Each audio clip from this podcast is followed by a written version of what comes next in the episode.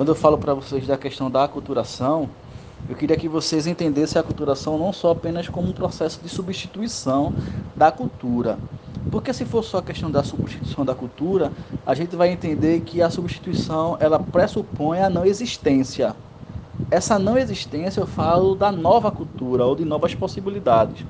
Quando a gente entende o ideal da globalização a partir do crescimento, entendendo a primeira fase da globalização, a segunda fase, a terceira fase, quando eu falo aí da aculturação, eu preciso entender, olha, a modernidade ela trouxe características que me fez entender que o processo da perda da influência cultural, devido a essa novidade, devido a essa inovação, devido a esse fato migratório, devido a esse crescimento populacional, devido a esse ideal de regionalização, fez com que algumas regiões que até então não detinham de uma influência cultural muito marcante, forte, predominante, isso está associado aos povos, claro, que ali viviam, ela faz é, o, o, o, o caminho da, da perda.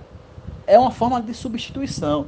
Essa substituição aí é quando Milton Santos que ele chama, olha, o meu técnico científico informacional, ele é uma relação que a gente vai entender que a gente precisa é, se ater aos pontos negativos e os pontos negativos da globalização. É justamente a, aplicar aí.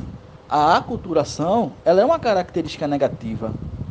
A gente for pegar no ideal da globalização, principalmente pelo sistema neoliberal, a gente vai ver que essa aculturação ela pressupõe com que a população na classe menos favorecida se coloque nesse lugar de absorver essa aculturação. Aí a gente pensa, nessa passagem, nessa substituição dessa aculturação, vai existir novas culturas.